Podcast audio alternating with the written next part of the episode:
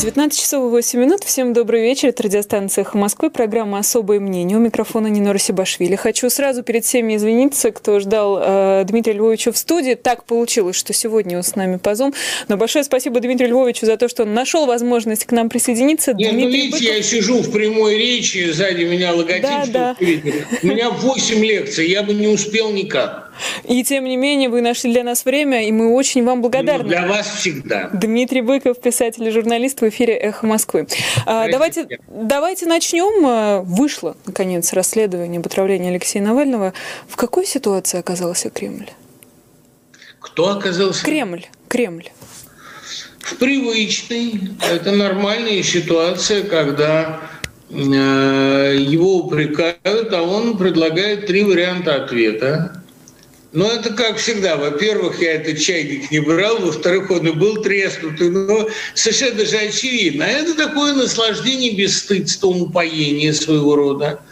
Конечно, никакого внятного ответа не буду. Скажу, что все эти люди случайно подобранные, что они, э, что фотографии взяты из интернета, э, что это, что некоторые из них сейчас отбывают э, заключение, кстати говоря, по этим лицам такое вполне можно предположить, а что другие, наоборот, врачи, героические добровольцы, что никакого отношения к отравлению Навального они не имеют, что они были его случайными попутчиками и что фамилии не их. Ну, будет идти типичная такая байда по принципу «а что вы нам сделаете?». Конечно, это лишний раз немножко повредит репутации. Но это же не поколеблет сторонников Путина внутри страны. Наоборот, они будут думать, что он все делает правильно, и чем наглее, тем лучше.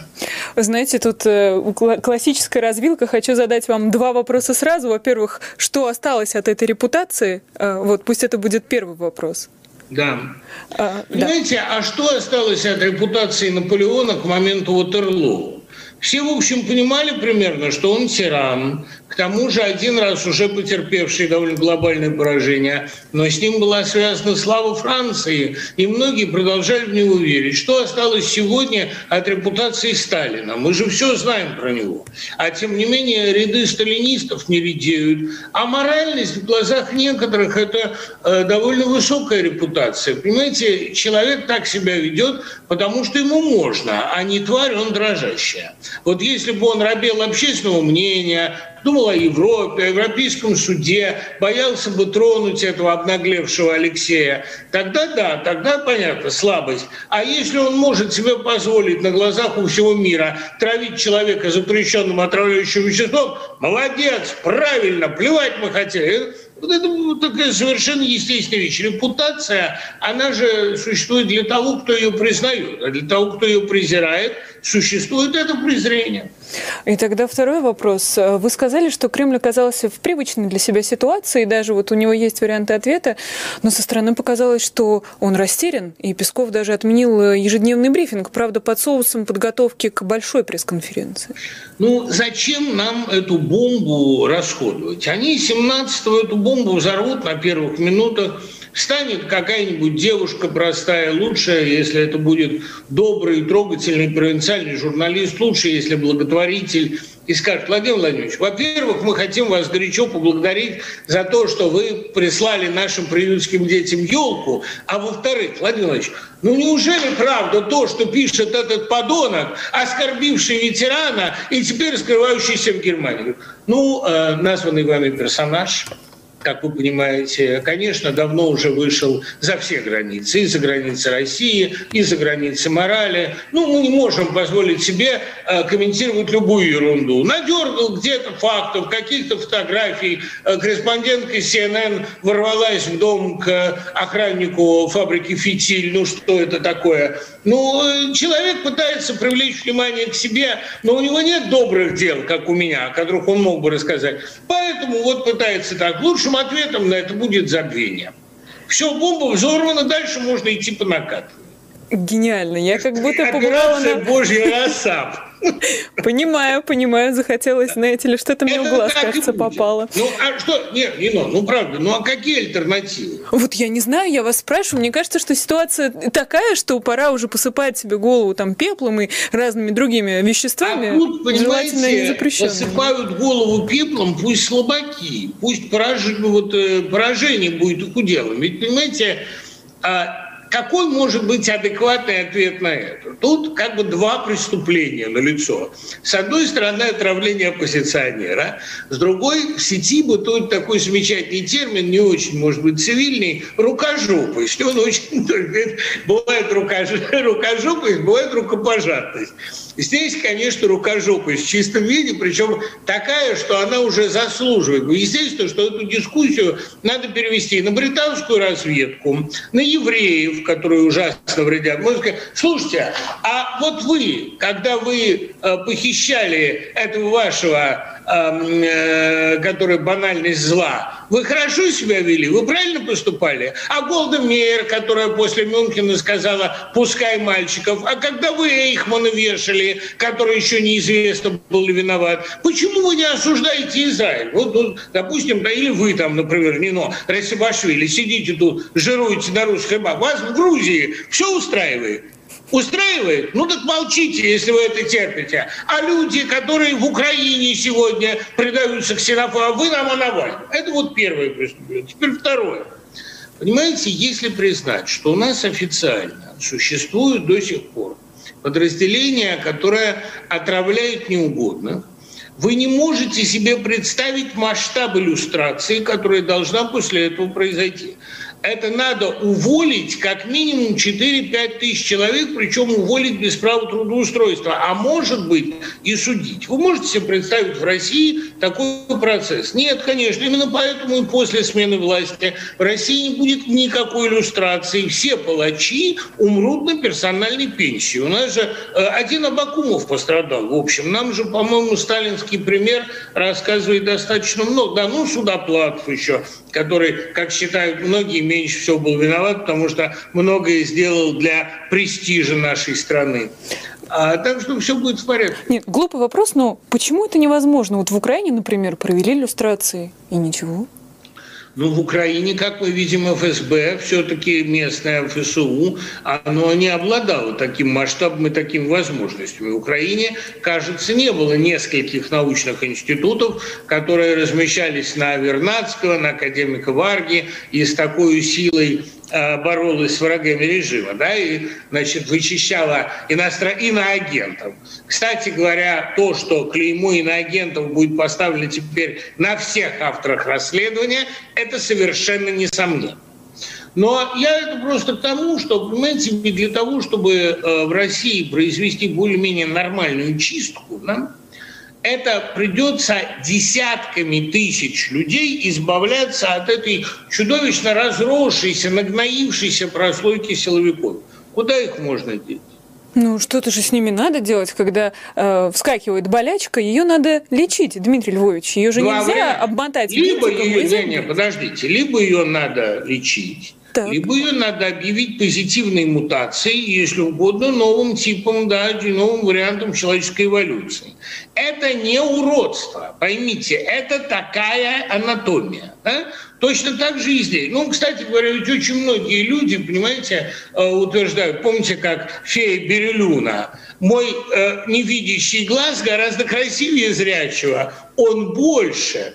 Так вот и здесь, понимаете, это, это из Метерлинка, так и здесь это не неправильная страна, это такая страна. Да, в ней можно отравить Навального, в ней можно будет кого угодно отравить. А про меня, который тоже, в общем, ни на что как-то с тех пор не жалуется, можно говорить, что я обожался от своего обжорства. Или, как пишет сейчас один журналист официального СМИ, ну ведь у Быкова столько личных врагов, у него такая бурная личная жизнь. Это все обманутые мужья, там, видимо, новичок коллекционирует. Ну, они всегда так обо мне писали, это нормально. Я помню, еще один священник писал, почему Быков думает, что его избили сектанты? Я думаю, что его избили отравленные мужья. Понимаете, со мной все можно, я к этому готов. Мы сейчас, а поэтому, извините. Ну, то есть это да. обманутые мужья. Ну, все делают обманутые мужья. Или те, кому не нравится отчим Юлии Навальный. Он же тоже многим не нравится. Мы сейчас сделаем небольшой перерыв, буквально полторы минутки. Э, наберите, пожалуйста, терпения. Очень интересно продолжить этот разговор в программе «Особое мнение». Дмитрий Львович, вот у нас эта реклама будет, и после новостей будет реклама, а дальше весь эфир ну, в вашем конечно, распоряжении. Конечно. Да, про, про обманутых мужей это, конечно, интересный поворот. Интересный. Уважаемый чат в Ютубе, вот у вас уникальная возможность написать что-нибудь приятное или хотя бы интересное для нашего сегодняшнего гостя. Мы даже сможем задать ваш вопрос. Вот, уже пишут. Это была лучшая пародия на пресс-конференцию от Быкова. Мне тоже показалось, я что я просто их несколько раз смотрел, понимаете? Ну, хоть что-то я должен из этого вынести. А вы бы спросили его о чем-нибудь, Дмитрий Львович, если бы вот сидели перед ним? Может ну, быть... не, ну какие вопросы? Уж вам-то почти нечего меня спросить. А о чем мы можем спросить его? Нет, знаете, вот возможно, да, возможно, у меня нет каких-то таких новых, да свежих для понятно. вас вопросов, Понимаете, но хочется прожить понятно. это все, отрефлексировать. Как здоровья не дождетесь, который час, вот сами знаем. Ну а что, какие могут быть вопросы? Он единственный, пожалуй, из правителей России, кто никогда никем не притворялся. Вот знаете, э, не успеваю, не успеваю. Мне звукорежиссер э, пальчиком показывает. Но вы можете продолжить в эфире. Да, да, конечно. Так и сделаем. Продолжается программа «Особое мнение». У микрофона Нина Арсибашвили. С нами по Zoom писатель и журналист Дмитрий Быков. Друзья, если вдруг вы нас только слушаете э, по радио, обязательно зайдите потом и послушайте, и посмотрите наш эфир в Ютубе, потому что на рекламе происходит э, какое-то невероятное и интересное безумие. Э, как раз продолжая нашу дискуссию о том, что, кто такой президент России Владимир Путин, знаете, у меня не складывается картинка. Вот с одной стороны, вы рисуете человека, который все понял, все все может. А с другой э, мы видим, там, не знаю, расследование журналистов э, или проект медиа, или важные истории, и складывается ощущение, что нет там никакого величия. Э, кто прав, кто, кто ошибается, Дмитрий Львович? Понимаете, вот вопрос ведь в том, что называть величием. С одной стороны, у нас есть Толстой, который говорит, нет величия там, где нет простоты, добра и правды.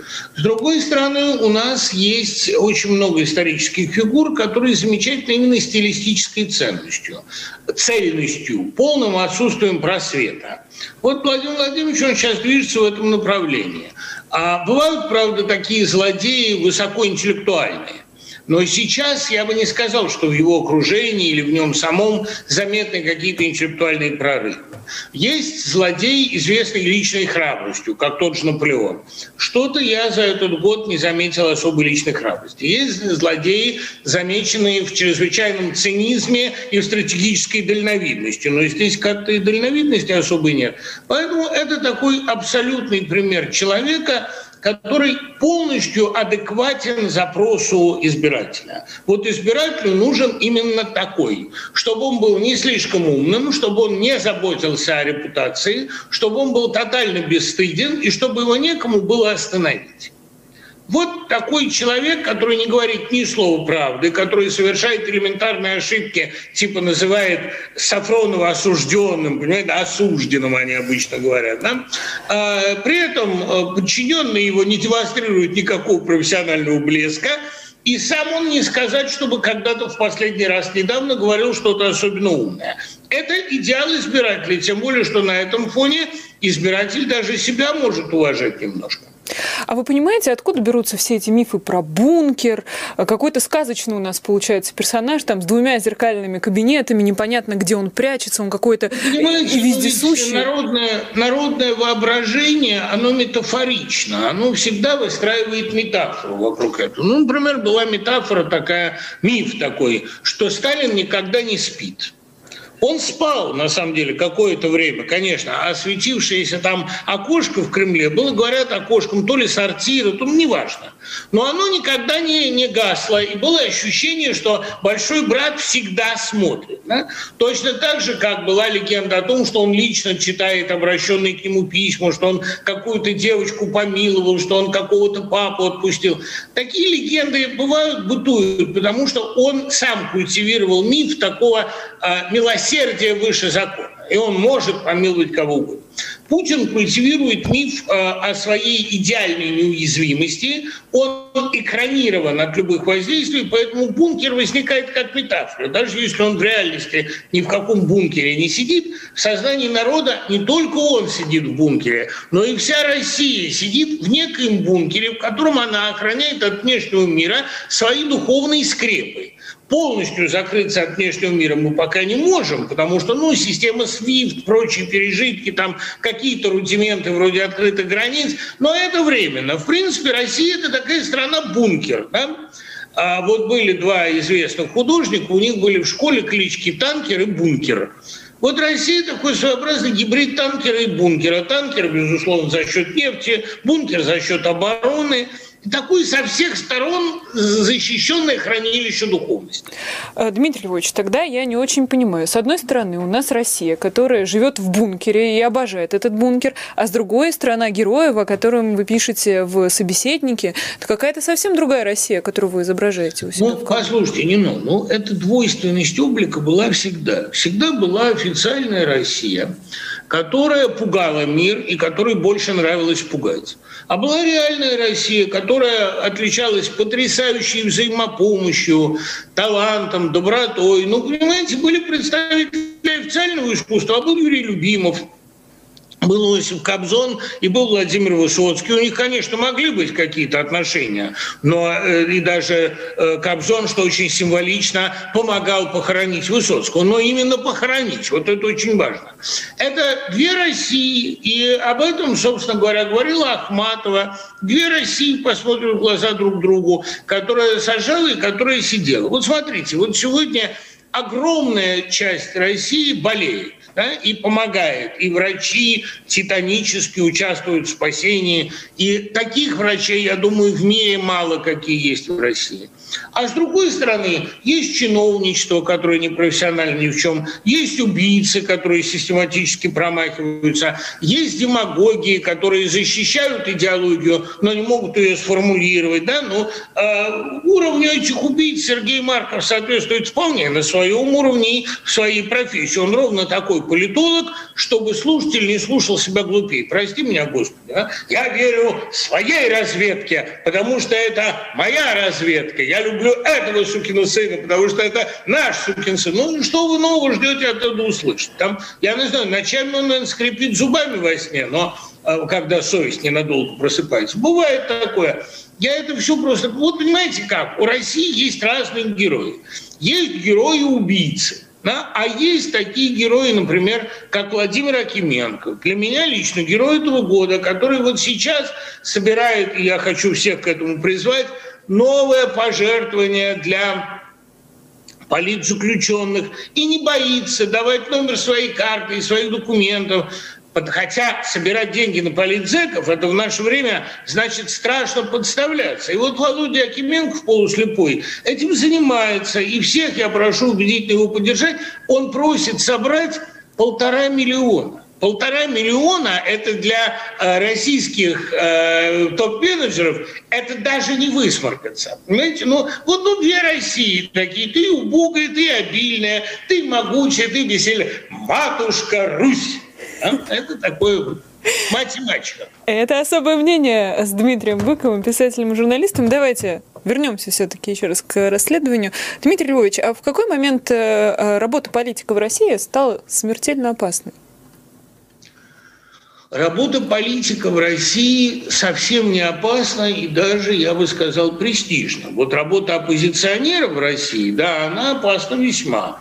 А другой вопрос, что политиком в России является сегодня, например, какой-нибудь партийный строитель, который рассчитывает зайти в новую Думу на антисемитских лозунгах или на имперской ностальгии. Это работа абсолютно безопасная. Вот всем, кроме оппозиции, в России можно бесконечно много. Россия очень свободная страна. Но это примерно как сказал Честертон, что дьявол терпим абсолютно к любому мнению, кроме истинного. Потому что дьявол – это образец терпимости. Понимаете, более толерантного существа, чем дьявол, не найти. Кроме истинного. Точно так же и в России. Любой политик имеет право на все. Он может говорить любым, он может есть детей и делать это публично. Разумеется, если при этом он лоялен, и если он ест этих детей э, в пользу, допустим, прирастания России новыми территориями.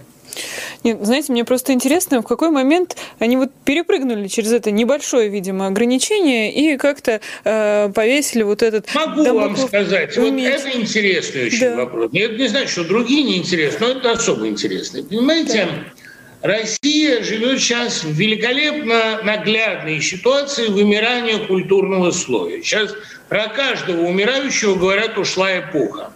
Действительно, за последние 20 лет а окончательно вымерли или находятся на грани вымирания, будем откровенны, последние остатки советской интеллигенции – Советская интеллигенция была принципиально новой прослойкой. Ленин, конечно, не хотел ничего подобного строить, хотя он никогда не называл интеллигенцию говном. Это ходящая по Яндекс.Дзену цитата на самом деле относится к лакеям, прислужникам буржуазии. А интеллигенцию, говорил Ленин, мы растим и хорошо ей платим.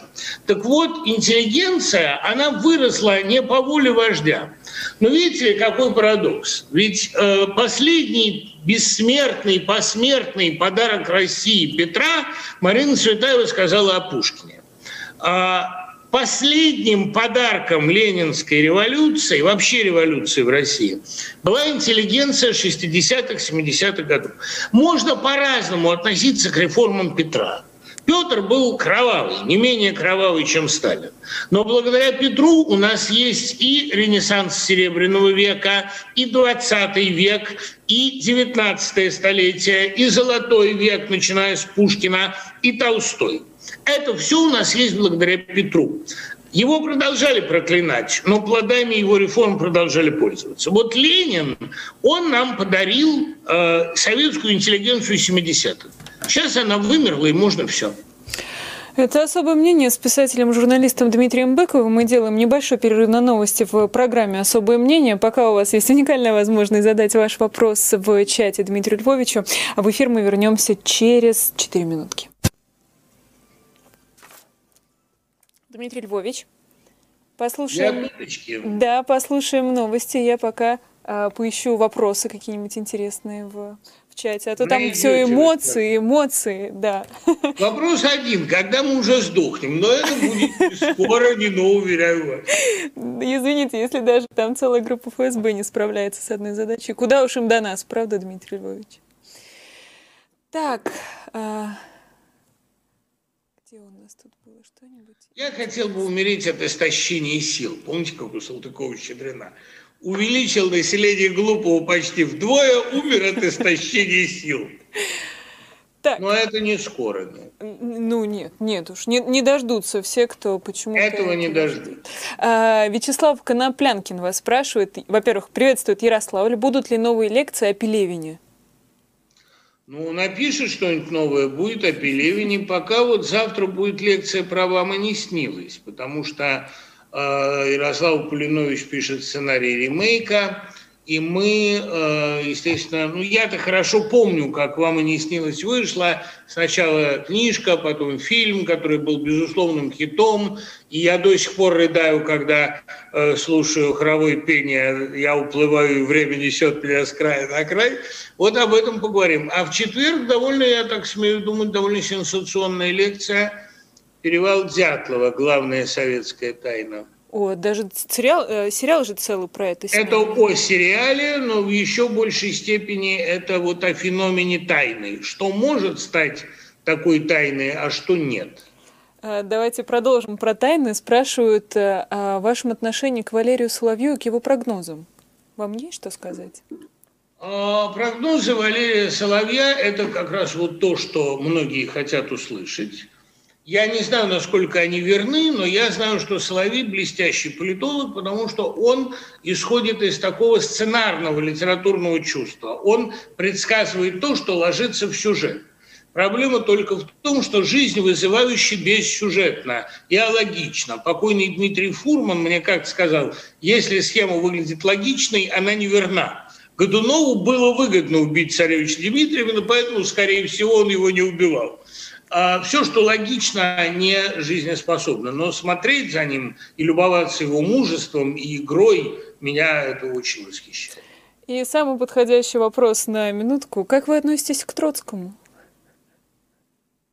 Гораздо хуже, чем к Ленину. Мне кажется, он был посредственный публицист, желавший двигать мирами. Его потолок – заведовать отделом в провинциальной газете. Внезапно быстро мы расправились с Троцким, как бы это а ни звучало. А, неужели ужас без конца – это судьба России? Спрашивает Виталий. Нет, почему? Это не ужас. Это вы все называете это ужасом, потому что вы застали 80-е, 90-е, а для людей, которые ничего другого не видели, представьте себе, вот я иногда на кладбищах вижу жизнь человека, который родился в 20-м, а умер в 80-е. Он же другого не видел. Для него Советский Союз – пир духа, большое счастье. Так и для многих сегодняшних 20-летних, которые не были на Таганке, которые не слушали Вознесенского, для них сегодняшняя Россия – это прекрасная среда, их очень много, и среди них есть глубоко идейные. Даже писатели среди них есть. Да, да, да. Позволяют так, себе а, жизнь. Когда будете в Риге? Тоже короткий вопрос. Мы сейчас скоро... Когда Рига откроется для путешествий, я тогда немедленно приеду. Только у меня просьба большая, чтобы там э, рижские русскоязычные депутаты больше не устраивали скандалов на моих выступлениях. А то они совершенно Продолжаем. не умеют Дмитрий Львович, простите. Мы в эфире. 19.34 продолжается программа «Особое мнение», наша заключительная часть. У микрофона Нина Русибашвили. С нами по Zoom Дмитрий Быков, э, писатель, журналист. По Zoom вынужденно, э, но не менее прекрасен, чем обычно. Дмитрий Львович, э, последний, наверное, вопрос про отравление Алексея Анатольевича. Хочется вашего комментария. Навальный намерен обратиться в Следственный комитет и ФСБ в связи с публикациями, касающимися новых обстоятельств его отравления. Какой-то удивительный сюжет получается. Да, вот это я, честно говоря, совсем не понимаю. Ну, я вообще одобряю обычные действия Навального, но здесь я не понимаю, чего он ждет. Ему, что ли, интересно, каким образом они будут отбрекиваться? Или это вот дочь моя, подчеркиваю, профессиональный психолог, иногда на мои вопросы, где ты была ночью, говорит, слушай, тебе это правда интересно или тебя интересует, как я совру? В данном случае меня интересует вот именно это. Ему интересно, что они ответят или как они соврут. Я думаю, это такое чисто антропологическое любопытство. Тогда давайте перейдем к другим не менее заметным персонажам, которые были не у нас. менее прекрасным новостям. А, да, да, одна прекраснее другой. Вот э, Вяткин, господин у нас такой появился, очень э, инициативный, очень плодотворный. Э, в последнее время у него сегодня очередная инициатива о, об уголовной ответственности за клевету в интернете. Так. Да, да. И кого, кого он предлагает подвергнуть? Ну, оклеветанными могут оказаться индивидуально неопределенные лица, то есть практически любой гражданин. На любого можно будет завести уголовное дело, если его посчитают виновным в клевете. Понимаете, я всегда же говорил, что любое их указание – это палка о двух концах – и теперь мы получаем возможность привлекать очень многие издания, условно говоря, Ольгинского круга. Пригожинские всякие места, типа Фановские всякие, там, ой, сколько про меня льется клеветы. А вам что, интересно, это как я... они соврут, Дмитрий Львович, во время разбирательства судеб? Понимаете, это я могу затаскать по судам любого, кто назовет меня русофобом. Потому что я не боюсь России. Я в ней живу. Я ее люблю. Более того, я и русских не боюсь. Я живу среди них, и если дело дойдет до дела, то это еще большой вопрос, кого они первым будут потрошить. Меня, еврея, или какого-нибудь Роснефть чиновника. Это так, хотя среди них тоже есть всякие. Это я к тому, что просто э, упреки в русофобии, в сотрудничестве э, с иностранцами, в грантоедстве. Про меня регулярно пишут грантоед. Я никогда в жизни в России-то ни одного гранта не получал. Всю жизнь, как идиот, зарабатываю. Вот поэтому все и говорят, что меня так много. Мне приходится писать, лекции читать, там роман, здесь стишок, здесь радиоэфир, за радио мне, правда, не платят, но неважно. Это я к тому, что грантоедство, но это вымысел. Кто-нибудь еще скажет про меня грантоед? Так и предупреждаю всех этих э, доброходов. По судам затаскаю меня пыль замучитесь глотать, как говорит ваш кумир. Ну что ж, нашелся э, Спасибо, хотя бы... господин Вяткин. Прекрасная ваша инициатива. Так их врунов, потому что столько врут в интернете ваши единомышленники. Всех их вообще под единую гребенку и по одному ранжиру. Вперед! Как бы ни назвали этот законопроект э, вашим именем, Дмитрий Львович, мне кажется, вы бы не... Вяткина Быкова, да? Как Ломоносова Лавуазье. Мне очень нравится. Красивый. Практически. А, тогда еще одна инициатива. Она вам должна понравиться не меньше. Вот Госдума одобрила во втором чтении законопроект об административных штрафах для госслужащих, которые оскорбляют граждан. Как-то внезапно у нас доска повернулась, э, и ходят черные? А, понимаете, а некоторые госслужащие оскорбляют граждан своими сбережениями да, и своим образом жизни, а некоторые своим видом. Мне кажется, что это тоже широкое поле. У нас появится, наконец, нация сутяжников, как в Америке. То все они подавали в суд, и судебные битвы были главным занятием. Давайте посудимся, правда. Меня оскорбляют некоторые зарплаты некоторых людей. Мне это не нравится. Э, мы сделали небольшой э, перерыв такой эмоциональный э, в программе «Особое да мнение». сколько их у нас сегодня? А, ну вот перерыв, я имею в виду, вот так, знаете, как-то немножечко отвлеклись, обсудили два, две мелкие новости, а теперь давайте к трендам перейдем. Я даже так Давай. через запятую объединю. Во-первых, история с проверкой дома с маяком, пришли с проверкой к центру насилию нет. Продолжается борьба с последним адресом, ну последний адрес, наверное, у нас вот чуть-чуть в сторонке сейчас побудет. А вот Еще история... и суд на эхо подали. Да это вообще отдельная история. 500 тысяч хотят, ну что вы? Ну, по-божески, по-божески. Там обычно по люди другими конечно. суммами, да. Оперируют. Хотя это всего, это целая треть той суммы, которая нужна на помощь политзаключенным в России на передачи, на деньги, на адвокатов, там, ну, на семьи. А, поэтому 500 тысяч – это не праздный вопрос. Вы когда покупаете себе что-нибудь ненужное, задумайтесь, ведь эти деньги можно перечислить на политзаключенных. И, кстати, еще раз говорю, Акименков благое делает дело, сколько могу, обязательно переведу. Но это мое личное, я не собираюсь это афишировать. Вообще же, если серьезно, то будущий год будет в некотором смысле, говорю совершенно уже без всяких шуток, будет роковым и переломным. Это будет год самых интенсивных запретов – и практически публичная деятельность, любая политическая оппозиционная, в России на будущий год станет невозможна. После чего только она и останется. Я абсолютно убежден, что это достигнет некоторого пика. А, а вы понимаете, зачем а, мешать людям, которые сумели организоваться и как-то ну, потихоньку друг другу помогают? Зачем им палки в колеса вставлять? Ну, кто будет делать работу центра насилию нет, если там его или закроют, или там признают иноагентом, или всячески усложнят им работу и в целом существование? Не, но, понимаете, вот здесь это не такой простой вопрос. Конечно, проще всего ответить, что эти люди э, организуются, а любая самоорганизация для этой власти страшна.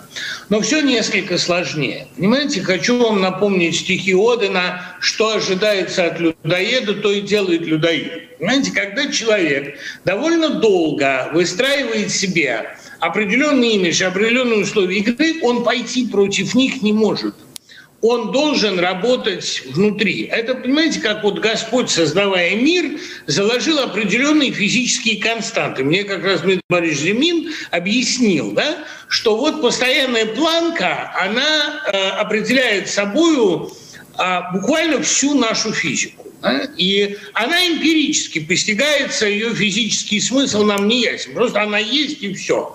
Если бы ее отменить, мы получили бы совершенно другую Вселенную. Да? Если бы число π было другим. Но сейчас уже все константы путинского режима заложены. Он может только запрещать, у него нет никакой развилки. Путин может все, безусловно, но масштабную амнистию он провести не может, это будет слабость. Гуманизировать образование или гуманизировать законодательство он не может, это слабость. То есть все, кроме добра, он может сейчас делать. В зле у него нет никаких тормозов, никаких ограничителей. А вот добра нельзя, потому что, как показал Юрий Арабов, когда злодей начинает задумываться, ему перестает вести. И вот это, э, безусловно, эта тенденция оформилась, она будет развиваться. Будущий год будет годом критически важных, огромных запретов. Запретов, при которых система, в конце концов, запретит себе дышать. То есть нам и? ничего делать не надо, они все сделают сами.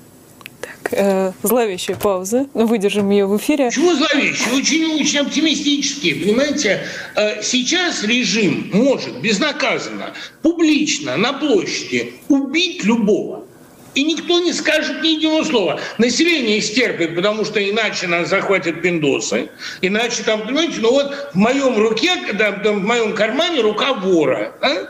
Если бы там этот вор сейчас не был, там бы минуты раньше оказалась рука американца. Ну, совершенно же очевидно. Они нас защищают, бункер, танкер, все понятно. Но вот сделать доброе дело этот режим не может. Тот максимум добра, который он может себе позволить, это подарок на Новый год одинокой девочке из города Энска. Это хорошее дело, но малое. Хорошо, что с нами сегодня по Zoom Дмитрий Быков, а то был бы какой-нибудь американец, правда, следуя этой... Вот, на моем месте мог сидеть пиндос. Да, да, да. Ну, даже страшно подумать. пострадал бы сильно. Страшно подумать. А, Дмитрий Львович, а давайте про ученых э, э, тоже вы скажете нам что-нибудь. Возможно... Это, кстати, хороший, хороший, простите, я да. продолжаю развивать мысль, хороший ход, да? Представьте себе, что э, вы занимаетесь харасментом, да, и девушка говорит руки прочь, а вы говорите, ну, послушай, если бы не мои руки, то здесь сейчас были бы руки Байдена. Ты этого хочешь, дура? Это, это интересный ход, надо попробовать как посоветоваться. Ну, да, харасмент мы, мы, безусловно, осуждаем. А, да нет, Дмитрий Львович, я так хотела вас спросить, действительно ли а, какая-то тенденция у нас тут намечается, ФСБшники против ученых, или это всегда было и просто вот сейчас как-то выходит на, на поверхность? Откуда этот интерес? Ученым? Да. Понимаете, Нино, вот это тоже не так просто. Я опять вынужден буду пересказывать новую книгу. Для ученых, кабинетных, узких, для физиков, теоретиков, например, а, нынешняя российская власть была бы практически идеальна, потому что они востребованы в обороне, сейчас они востребованы еще и в медицине. Такой формат шарашки, он очень хорош. Но проблема в том, что в шарашках формируются более свободные нравы, поэтому это тоже ненадолго. И, кстати говоря, именно среди вирусологов, среди микробиологов сегодня очень большое число политических диссидентов. Понимаете, потому что эти люди интенсивно общаются, а пересажать их пока нельзя, пока идет вакцинация. Поэтому, знаете, как физики стали самой питательной средой для инакомыслия в 60-е годы, ведь Сахаров откуда вышел? Так сегодня этой средой на наших глазах становятся биологи. И я бы еще раз бы присмотрелся, чему нас учит Ленин. Одному – выделять передовой класс – Сегодня передовой класс – это медицина и прежде всего биология. Это те люди, которые реально спасают мир. От них зависят все перемены. Как они скажут, так и будет.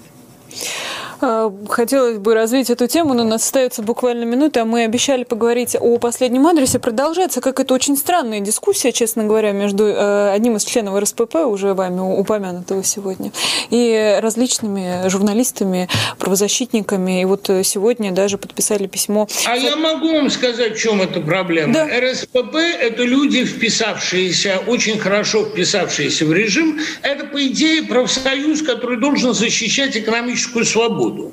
Но они давно предали любую свободу и любую корпоративность. Естественно, они обижены на тех, кто еще не предал. Их я могу понять. Вот их поведение я понимаю прекрасно. Ну и в целом это тоже объясняет, чем им так всем да, Почему вы еще не в яме? А? Почему вы еще не прыгнули туда? Нормально. Да, тех, кого пытаются оттуда достать и прибить хотя бы э, какую-нибудь табличку памятную, тоже всячески преследуют. Спасибо огромное. Дмитрий Быков, писатель журналист. Спасибо, приходите, а в четверг увидимся живьем. Пока.